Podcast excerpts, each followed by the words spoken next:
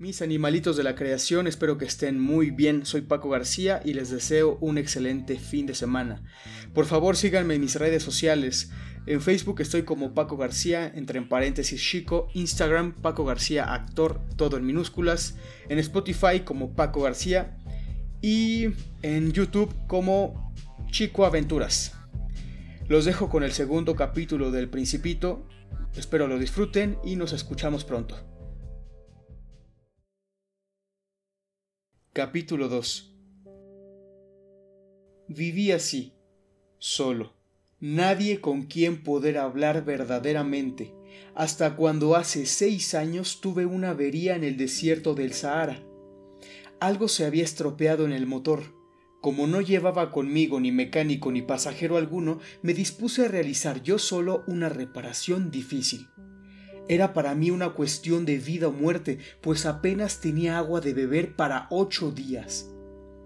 La primera noche me dormí sobre la arena, a unas mil millas de distancia del lugar habitado más próximo. Estaba más aislado que un náufrago en una balsa en medio del océano. Imagínense pues mi sorpresa cuando al amanecer me despertó una extraña vocecita que decía, Por favor, píntame un cordero. ¿Eh? Píntame un cordero. Me puse en pie de un salto como herido por el rayo. Me froté los ojos, miré a mi alrededor, vi a un extraordinario muchachito que me miraba gravemente. Ahí tienen el mejor retrato que más tarde logré hacer de él, aunque mi dibujo ciertamente es menos encantador que el modelo. Pero no es mía la culpa. Las personas mayores me desanimaron de mi carrera de pintor a la edad de seis años y no había aprendido a dibujar otra cosa que boas cerradas y boas abiertas. Miré pues aquella aparición con los ojos redondos de admiración. No hay que olvidar que me encontraba a unas mil millas de distancia del lugar habitado más próximo. Y ahora bien, el muchachito no me parecía ni perdido, ni muerto de cansancio, de hambre, de sed o de miedo no tenía en absoluto la apariencia de un niño perdido en el desierto, a mil millas de distancia del lugar habitado más próximo.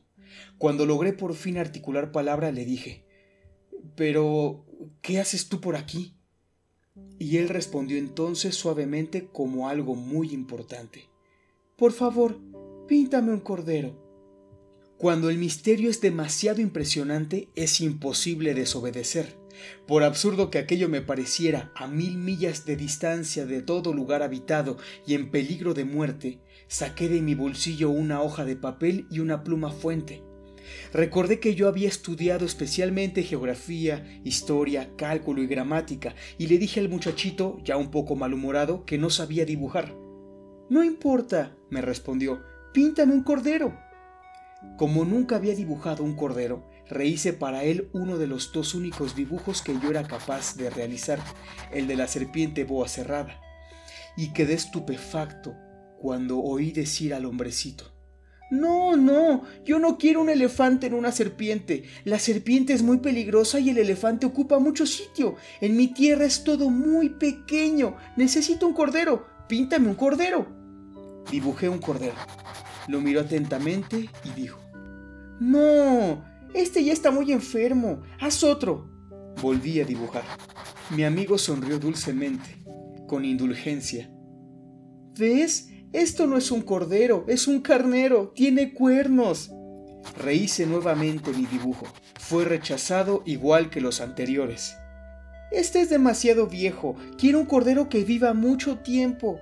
Falto ya de paciencia y deseoso de comenzar a desmontar el motor, garrapateé rápidamente este dibujo, se lo enseñé y le agregué. Esta es la caja. El cordero que quieres está dentro.